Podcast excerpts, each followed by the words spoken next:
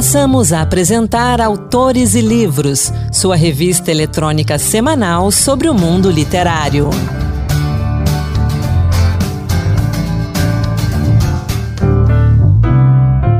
Olá, sou Anderson Mendanha e nesta edição extra do Autores e Livros, a gente acompanha a entrevista completa que fiz com Andréa Vigo, gestora do projeto Modernismo Hoje, e com o professor Pedro Marques, coordenador do projeto Literatura Brasileira no Século XXI, sobre os 100 anos da Semana de Arte Moderna. Na conversa, eles falam da importância desse evento para a arte no Brasil, seus protagonistas e também sobre as atividades comemorativas pelo centenário da Semana de Arte Moderna de 22. Entrevista. A Semana de Arte Moderna de 1922 é considerada um marco dentro da arte brasileira em todas as suas representações: música, artes plásticas, literatura. Todo mundo sabe, todo mundo que já foi para a escola no Brasil em algum momento se deparou com algum texto falando sobre a Semana de Arte Moderna de 22, que este ano completa 100 anos. Vamos conversar sobre a importância dessa manifestação para o cenário da arte hoje, mas, claro, como somos um programa dedicado à literatura, vamos falar também dos autores e os livros, aqueles que foram protagonistas da Semana de Arte Moderna, lá em 22, e os livros atuais que falam sobre o tema. A gente conversa então agora com dois especialistas no assunto, Andréa Vigo e Pedro Marques. Os dois estão envolvidos nas atividades promovidas pela Secretaria de Cultura do Estado de São Paulo para celebrar o centenário da Semana de Arte Moderna de 22. Pedro Marques coordena o projeto Literatura Brasileira do Século XXI. Andréa Vigo é a gestora do projeto Modernismo Hoje da Secretaria de Cultura e Economia Criativa do Estado de São Paulo. Professor Pedro, Andréa, sejam bem-vindos aqui ao Autores e Livros. Olá a todos, Oi. agradeço o convite. Olá, olá Pedro, olá Anderson, obrigada pelo convite. É um prazer estar aqui conversando com vocês sobre esse grande marco aí, como você bem falou, Anderson, esse grande marco da cultura brasileira.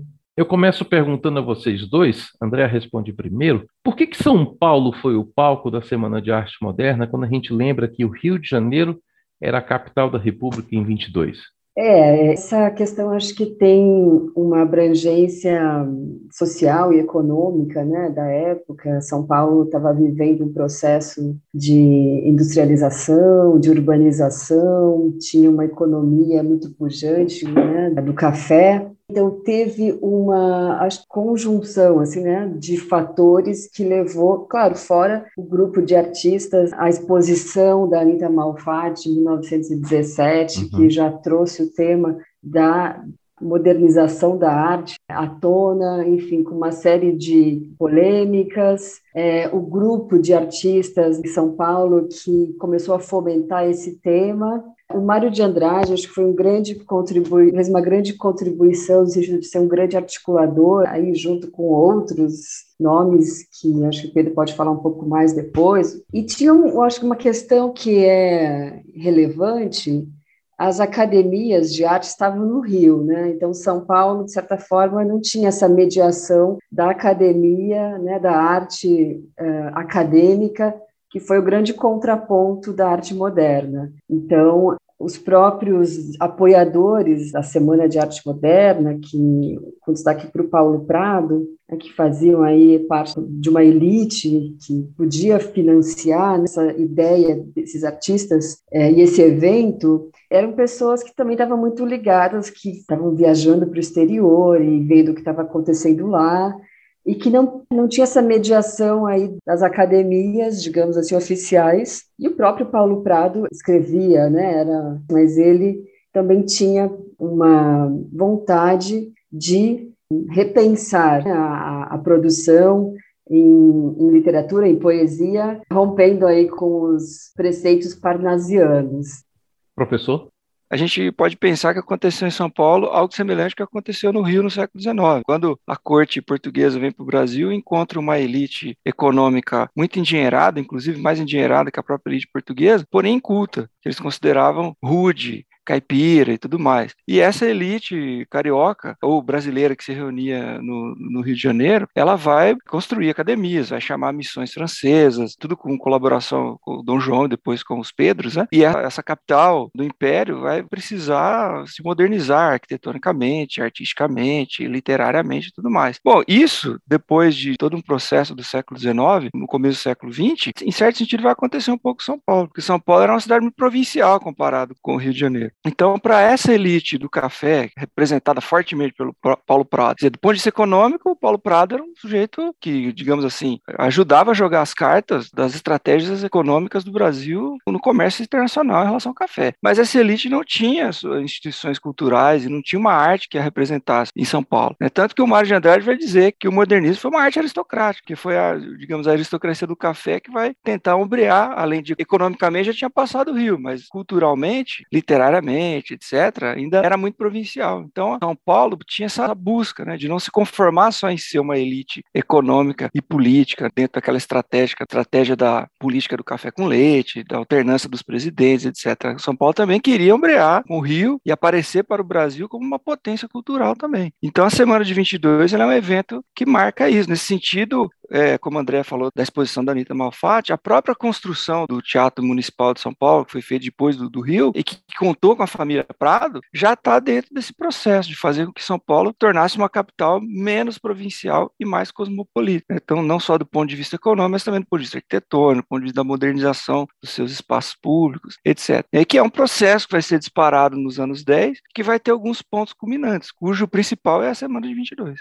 E eu pergunto, a gente está falando aí, falando de Mário de Andrade, e a gente é um programa de literatura, qual a importância dos textos dele para a Semana de Arte Moderna e para tudo que veio depois? Aliás, a gente pode dizer que ali a sessão literatura foi capitaneada por ele? Olha, o Mário de Andrade, tudo que a gente vai falar da semana de 22, a gente é, tem que tomar muito cuidado, né? Porque a gente tem essa ideia de que ela por si se fez, mas é, ela é um processo, ela faz parte de um processo que começa antes dela e não termina depois dela. De fato, o Mário de Andrade foi muito importante como literato, mas a gente tem que pensar também que naquele momento as, os, vamos dizer assim, os agentes importantes para a cultura, para a economia, para a política brasileira, não raro eles eram homens de letras. O Paulo Prado uhum. era um homem de letra. O Washington Luiz, que era o presidente da província, como era chamado de São Paulo, era um homem de letras, era um advogado, era historiador. Os homens influentes, em geral homens, né, eram influentes, eles eram homens de letra. Né? E o Mário de Andrade, dentro desse quadro, é um homem de letra, né? embora também fosse um homem da música, era um homem de letras muito específico né, com uma força muito grande e recebendo influências de toda parte, como do próprio Paulo Prado, muito jovem, revelou-se um, um, pensador muito original para se pensar, digamos assim, as artes no Brasil. E tanto é que ele sempre teve essa dupla característica de fazer a produção dele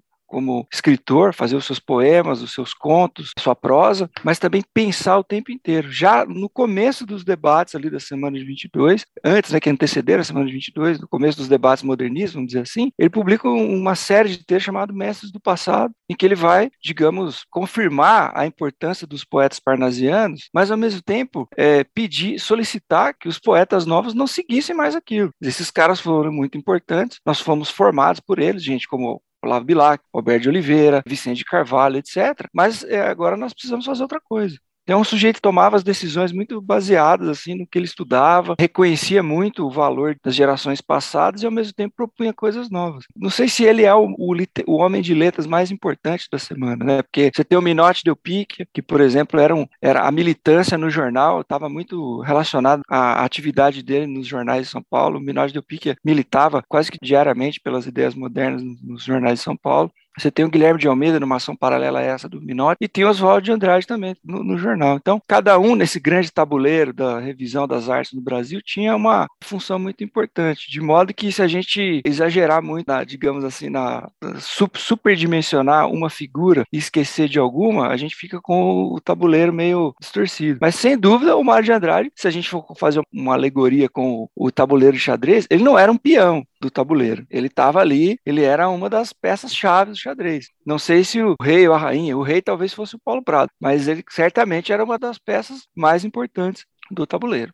André. Vale destacar também a contribuição que ele deu no campo da própria gestão cultural, porque foi uhum. um, um cara que pensou a importância do, da preservação do patrimônio, da memória cultural e histórica, que implementou as primeiras instituições que cuidam dessa preservação. E já trazendo um pouco do contexto das comemorações dos 100 anos hum. da Semana de Arte Moderna, eu gostaria de destacar uma exposição que a gente vai ter no Museu Afro Brasil. Ela abre dia 25 de fevereiro e se chama Esse Extraordinário Mário de Andrade que justamente apresenta uma retrospectiva dessa vasta contribuição do Mário de Andrade aí para a cultura nacional, também um pouco da vida, da história, e desse olhar multifacetado é, dele e o diálogo com outros artistas também. Essa exposição, na verdade, já teve um módulo inaugural aberto que se chama Padre Jesuíno do Monte Carmelo aos olhos de Mário de Andrade. Então, é, ele, o Mário descobriu um padre pintor, músico e compositor dos séculos XVIII e XIX, e biografou ele, né? Foi o último trabalho do Mário de Andrade, foi essa biografia. Então, essa exposição já abriu e dia 25 de fevereiro a gente abre essa outra parte daí da exposição sobre Mário de Andrade. André, a gente está falando aí dos protagonistas da semana de 22 e eu queria saber das mulheres. A grande maioria dos participantes são homens, das mulheres ali são poucas. É claro que a gente está falando de um evento de 1922, de uma sociedade extremamente patriarcal, né, onde as mulheres estavam começando a ocupar seu espaço, mas haviam outras mulheres participando, mesmo de forma indireta. Como é que é a participação da mulher na Semana de Arte Moderna? Olha, eu acho que assim nesse campo a gente pode destacar a Anita Malfatti, acho que ela tem uhum. né, um papel super importante nesse processo, né, como o Pedro bem colocou, com a exposição que ela faz em 1917. A gente tem a Tarsila do Amaral, que não estava presente no evento, né, na semana, mas que a gente pode dizer, eu acho que foi a primeira artista das, no campo das artes visuais que faz um conjunto de obras do modernismo brasileiro. É, então, mais ou menos de 24 a 28, ela produz a série Pau Brasil, enfim, outras obras que são muito representativas. No campo da literatura, a gente tem a Pagu, que acho que o Pedro pode falar um pouco melhor sobre esse legado da Pagu, mas eu acho que assim, destacaria essas duas, a Anitta Malfatti e a Tarsila do Amaral. A Anitta, por ser a primeira mulher que traz uma obra com uma identidade modernista, e a Tarsila como a primeira mulher que apresenta uma obra muito representativa do modernismo brasileiro, com com esses preceitos e ela representa isso muito bem nas cores, nas formas, enfim, nos temas que ela aborda. Então, esses são os destaques aí que eu e já também aproveitando para falar um pouco de programação, a gente tem uma palestra que chama Mulheres no Movimento Modernista Brasileiro, uhum. antes, durante e depois da Semana de Arte de, de 22. É uma atividade da Casa Guilherme de Almeida. Então, são quatro encontros online, de 2 a 23 de fevereiro, que justamente a ideia é discutir a trajetória das mulheres no contexto, né, nesse contexto artístico e cultural do início do século XX, a representação do feminino, enfim, a relação de gênero e as representações nas artes, justamente uma palestra que traz esse tema e que em quatro encontros dá, acho que eu, traz um bom panorama, né?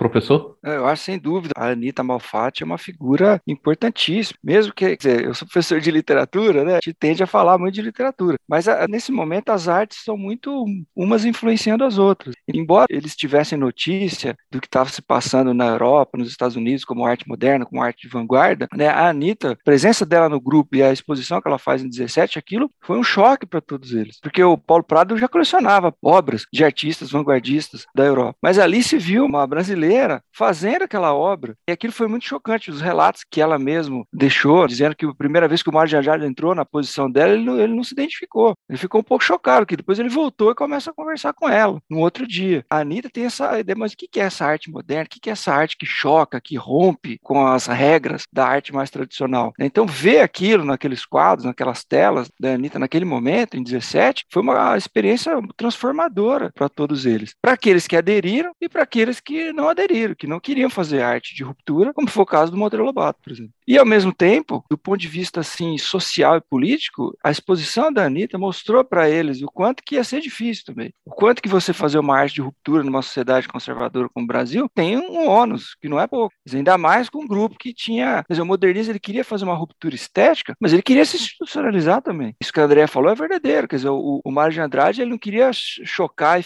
virar um outsider. Ele queria participar do Estado, dos projetos. Eles viram que ali ficou muito claro para eles que não ia ser uma coisa acolhida assim do dia para a noite, que era preciso um, um trabalho, uma militância quase que diária para que a renovação fosse feita e que aquilo seria um processo, não seria uma virada do dia para a noite. E nesse sentido, a ideia do Mário de Andrade como um homem que vai promover eventos, que vai promover instituições, não só em São Paulo, mas depois no Brasil, isso é um dado muito importante, que é como é que você como é que revisa as artes brasileiras e a história brasileira se você não tem arquivos organizados, se você não tem onde procurar esses materiais. Claro que isso já tinha sido, em parte, começado a ser feito pela Academia Brasileira de Letras, pelos Institutos Históricos Geográficos do Rio e de São Paulo, e, suas, e os seus congêneres em outras unidades da federação, mas ainda era muito incipiente. Né? Um sujeito que queria analisar uma primeira edição do século XVIII, nos anos 10 e 20, teria muita dificuldade se ele não tivesse acesso a uma coleção particular. Então, você ter esse ideário presente entre os modernistas, como Mário de Andrade à frente, que é preciso fazer arquivos, que é preciso registrar, documentar, e tudo mais, é uma coisa muito importante. E nesse sentido, né, André, todo mundo que mexe com cultura em São Paulo é um pouco herdeiro da semana, que mexe com programação, que mexe com, com isso que a gente está fazendo aqui, né, o nosso projeto lá na, na, BVL, na BSP, tudo isso faz parte, né, somos um pouco herdeiros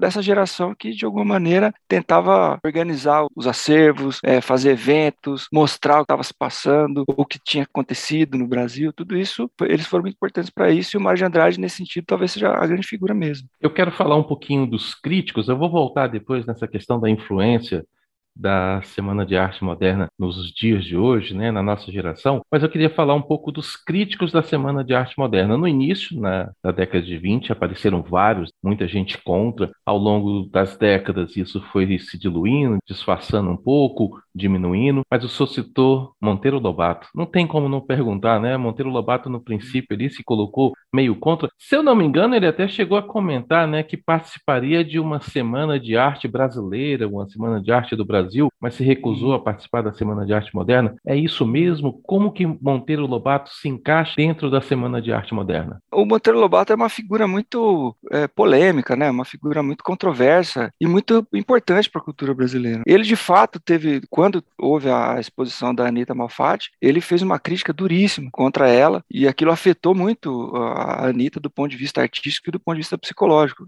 talvez mais psicológico. Então ele, ele nunca comprou completamente o ideário modernista, mas ao mesmo tempo ele estava ali. Ele editou muitos dos modernistas, ele era amigo de vários modernistas. E havia também, Anderson, uma, digamos, tem uma coisa que, que às vezes a gente esquece. Existia o Paulo Prado, por exemplo, ele fazia parte dessa aristocracia paulista mais do interior de São Paulo era mais nova naquele momento, do ponto uhum. de vista da, da, hegemonia. E o Monteiro Lobato era do Vale do Paraíba, era de uma hegemonia mais antiga. e essas duas né? hegemonias, é, essas duas hegemonias aristocráticas relacionadas ao café, elas viviam as duas muitas vezes. E o Monteiro Lobato fazia parte de um desses grupos. E o Paulo Prado, que era muito influente é, sobre os jovens, Mário de Andrade, Menotti e Oswald e todo mundo, né? E ele era desse outro grupo. Então, tem um pouco disso também. Mas, mas ao mesmo tempo, é importante a gente ver que o Monteiro Lobato não foi um cara também que foi radicalmente contra tudo aquilo. Ele teve momentos, alguns pontos que ele foi muito contra, e outros momentos ele editou os caras. Ele era o grande editor de livros do Brasil, o cara que revolucionou o mercado editorial no Brasil, e editou muitos dos modernistas. Né? Sem a edição dele, talvez o modernismo tivesse ficado menos conhecido à época. Ele, ele editou revistas, ele fez muita colaboração com todos eles. Então, é sempre importante isso, né? Às vezes a gente tem uma, assim, falando para o público mais geral, a gente tem uma tendência a olhar esses fatos históricos que são muito complexos como se fosse um grande fla-flu, e na verdade não é bem assim. As coisas são, né? Mesmo dentro do grupo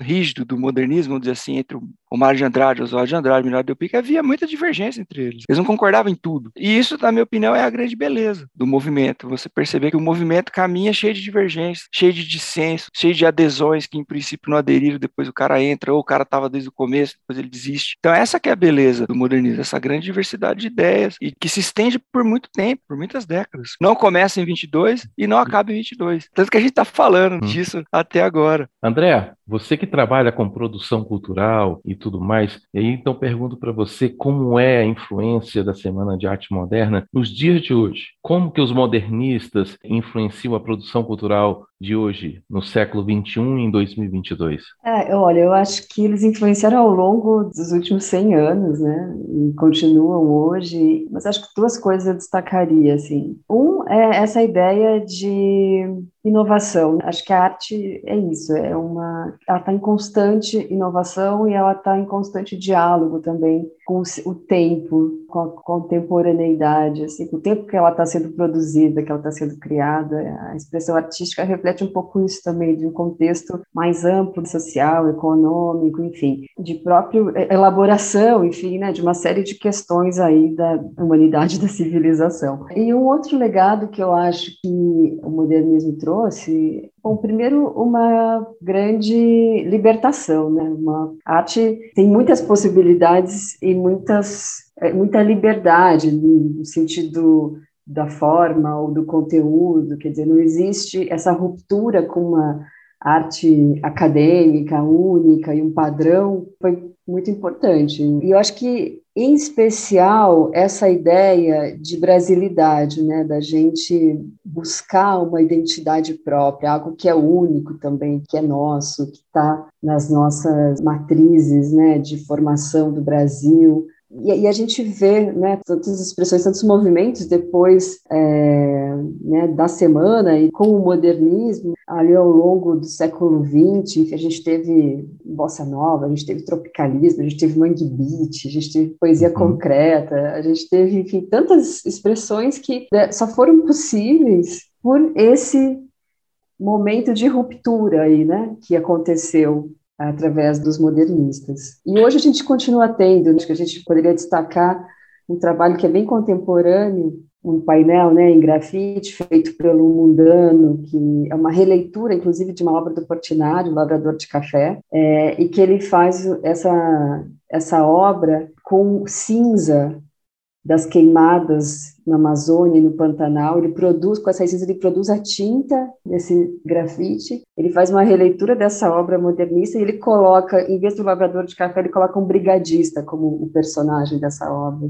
É um pouco essa, acho que esse processo assim de estar sempre inovando né? e sempre também em diálogo com a, um contexto atual. Professor, o senhor complementa? É super interessante como esse legado de inovação, né, ele migra para lugares os mais diversos, que lugares inclusive que não estavam contemplados na própria semana. Se a gente pensar, por exemplo, na semana, a música da semana não foi a música popular, foi a música uhum. de concerto, a música de erudito, vamos dizer. Mas, no entanto, como a Andrea falou, você tem legados do modernismo presentes na música popular brasileira, como o Mangue Beat, a Bossa Nova e tudo mais. E dentro da arte de grafite, por exemplo, poesia popular, uma série de outras expressões que não estavam contempladas. O teatro, né? Embora a semana tenha acontecido no Teatro Municipal, não teve teatro na programação da semana, não teve nenhuma peça encenada na semana. Mas, ao mesmo tempo, o Oswald de Andrade foi um cara muito importante para a renovação do teatro brasileiro, com as peças dele que não foram encenadas essa semana. Ele fez essas peças depois. Então, é muito interessante como tá essa ideia que a inovação tem que estar presente em todo tipo de produção que você vai fazer artística, extrapola os campos da própria formulação modernista e da própria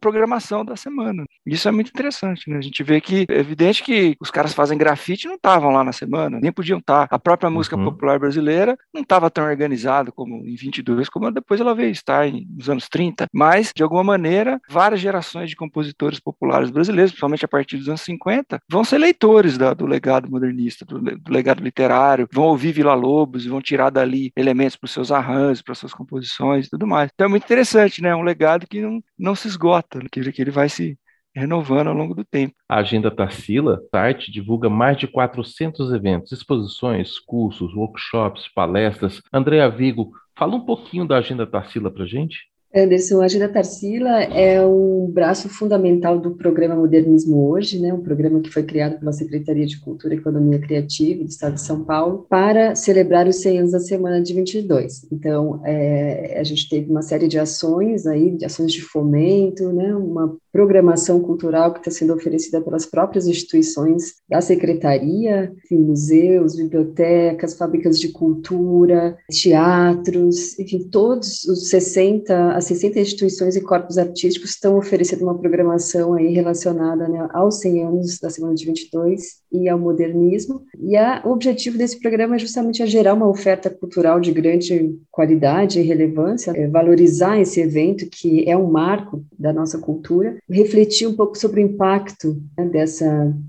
do movimento modernista, desse evento na cultura brasileira e principalmente estimular uma reflexão sobre o que é o modernismo hoje e esse legado também dos modernistas. Esse programa ele começou em julho de 2021, ele vai até dezembro de 2022, então a gente tem programação até dezembro, até o final do ano, né? Como você bem disse, são mais de 400 atividades que estão mapeadas pela Agenda Tarsila. A Agenda Tarsila, né, que é essa plataforma onde tem um guia da programação e também tem uma sessão de produção de conteúdo com entrevistas, com um histórico, né, uma linha do tempo que fala justamente sobre esse processo, né, o antes, o durante e o depois da semana de 22, e são então atividades que estão sendo realizadas por instituições públicas, por instituições privadas, por artistas e produtores independentes, enfim. A Agenda Tarsila né, fez esse grande mapeamento para oferecer para o público um guia, um lugar onde o público pode se dirigir e vai encontrar as informações aí centralizadas, além de também oferecer toda essa parte aí de histórico e de conhecimento sobre o modernismo. Tem muita coisa para quem está fora de São Paulo para poder participar? Boa pergunta. Tem muita atividade online, tem muita atividade gratuita, tem muitos cursos, palestras, uma boa oportunidade de poder né, fazer uma, um mergulho nessa, nesse tema como você bem disse no início da nossa conversa, a gente estudou né, a semana de 22 aí na escola, mas acho que assim, é, agora é um momento que a gente pode também aprofundar um pouco mais, conhecer um pouco mais aí desse contexto. Professor Pedro Marques, fala um pouquinho da programação do projeto Literatura Brasileira do século XXI.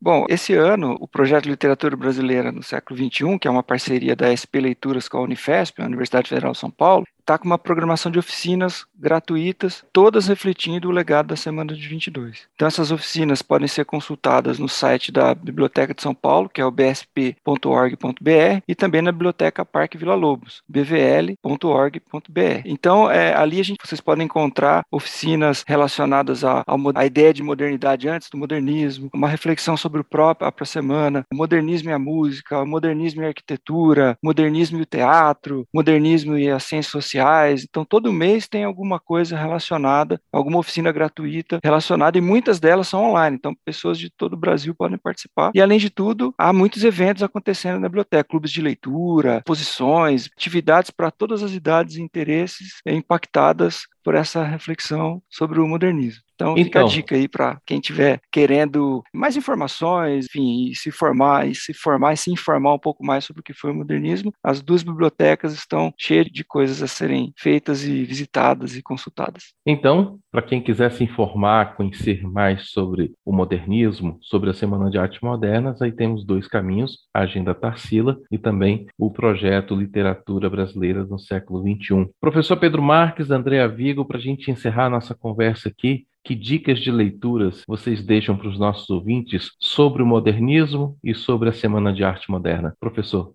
Bom, eu vou indicar dois livros. Um livro que é um livro assim é, é mais aderente ao modernismo, é um, livro que romantiza um pouco o modernismo, mas ao mesmo tempo traz muitos dados importantes sobre o modernismo. Um clássico, né, que é o Mário da Silva Brito, A História do Modernismo Brasileiro, antecedência da Semana da Arte Moderna. Esse livro aqui é um livro clássico, foi publicado no final dos anos 50, depois passou por algumas revisões. Então, esse conta uma história meio heróica do modernismo, até romantizado nesse sentido, mas cheio de material de época, reprodução de artigos de jornais dos modernistas, então vale bem a pena. E o outro livro é um livro mais recente, que é esse livro, é, Tietê Tejo Sena, a obra de Paulo Prado, que é do professor Carlos Berriel, que é um livro mais recente e que aí vai fazer uma leitura mais crítica do modernismo, mostrando seus impasses, mostrando, digamos assim, o lado B, C, D, o lado que às vezes não, não é muito mostrado do modernismo, suas contradições, às vezes politicamente até bastante complicadas para os dias de hoje. Então vale a pena, né? Quem quiser uma leitura mais positiva do modernismo, o livro do Mar da Silva Brito. Quem quiser uma, uma leitura mais negativa, né? Mas porém também importante, que é importante a gente ter essas duas leituras, o livro do professor Carlos Berriel. Além de tudo, né, Andréa, Anderson, as obras dos modernistas, né? Ler os livros de poemas dos modernistas, os, os livros de contos, os romances, é, enfim, que, que aí é, assim, a gente precisa ler as obras, ouvir as obras do Vila Lobo. É, hoje em dia, as obras de Tarsila, as obras de Pagu, muitas delas podem ser visitadas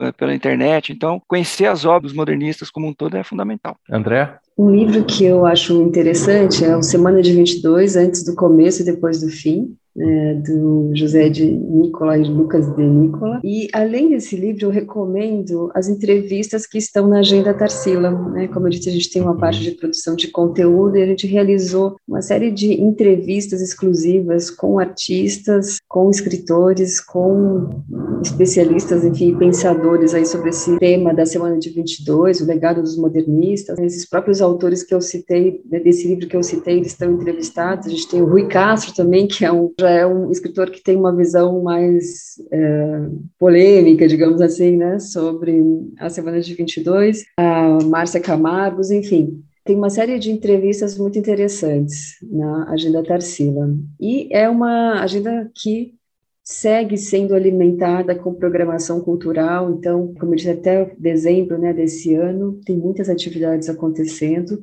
Das bibliotecas, eu acho que a gente podia destacar também a BSP Digital, que tem uma seleção de livros é, sobre o, o, modernismo, que está recomendada, são e-books que podem ser lidos. Fica o convite, então, para quem quiser acessar, a Agenda Tarsila pode ser feito uma pesquisa né, por local, por data, por palavra-chave. Então, você pode buscar um, artista de preferência, né, um tema, o tema da literatura, da música, das artes visuais. Realmente uma plataforma bastante orgânica e que tem esse objetivo de aproximar os, o público das atividades que estão sendo realizadas em torno dessa celebração tão importante, né, dos 100 anos da Semana de Arte Moderna. Tá certo, então. Andréa Vigo, professor Pedro Marques, agradeço a presença de vocês aqui no Autores e Livros, agradeço pelos esclarecimentos, pelas aulas de cada um de vocês aqui. E para a gente finalizar, a palavra final de cada um de vocês, a gente começa com a Andréa. Eu fico muito emocionada, assim, viver esse momento dos 100 anos da Semana de Arte Moderna.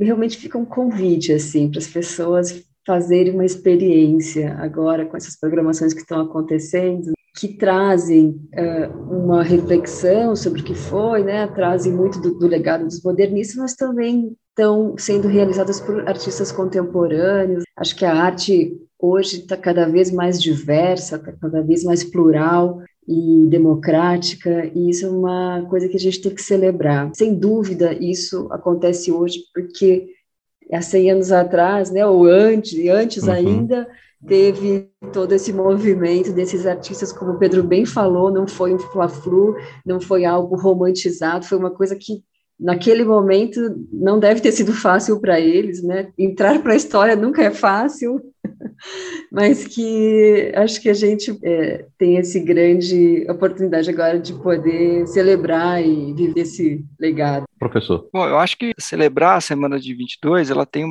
movimento duplo. Um deles é, de fato, conhecer o que aconteceu no passado, quanto que isso foi importante para a cultura brasileira, para a cultura do próprio estado de São Paulo. Mas, ao mesmo tempo, eu acho muito importante ver o quanto que isso é vivo, quanto que isso é presente, quanto que a inovação em arte, quanto que certos legados do modernismo ainda são demandas, ainda são é, coisas que estamos procurando como país, como povo. Então, a Semana de Arte Moderna é, e o modernismo como um todo, ele é um, um espaço para a gente refletir sobre a história, sobre o passado, mas também para a gente pensar o nosso presente que a gente quer para os próximos 100 anos na arte, na cultura brasileira. Toda essa programação que a gente está tentando mostrar aqui para vocês, elas têm essa dupla face, né, André? De fazer pensar o passado, mas pensar daqui para frente. Isso é muito importante para que o legado continue vivo. Professor Pedro Marques, Andréa Vigo, obrigado mais uma vez pela presença de vocês aqui no Autores e Livros. Obrigado. Obrigado, obrigado, Anderson. Obrigado, André. Obrigado, professor. Obrigado, André. Até a próxima. Até. É. Essa foi então a conversa que tive com Andréa Vigo, gestora do projeto Modernismo Hoje, e com o professor Pedro Marques, coordenador do projeto Literatura no século XXI, sobre os 100 anos da Semana de Arte Moderna. Se você se interessou pela Agenda Tarsila, você pode conferir todo o conteúdo e a programação no site agendatarsila.com.br e no endereço lbxxi.org.br você encontra tudo sobre o projeto Literatura Brasileira no século XXI. Repetindo para você o site lbxxi.org.br. Essa edição extra do Autores e Livros vai ficando por aqui. Obrigado pela sua companhia. Se quiser dicas de leitura sobre o centenário da Semana de Arte Moderna, acesse o Instagram e use a hashtag Dicas Autores e Livros. E aproveito para convidar você para acompanhar as outras edições do Autores e Livros no feed e também no nosso site senado.leg.br/rádio. Autores e Livros teve apresentação de Anderson Mendanha, produção de Ana Beatriz Santos e trabalhos técnicos de Antônio Carlos Soares. Até a próxima. Boa leitura.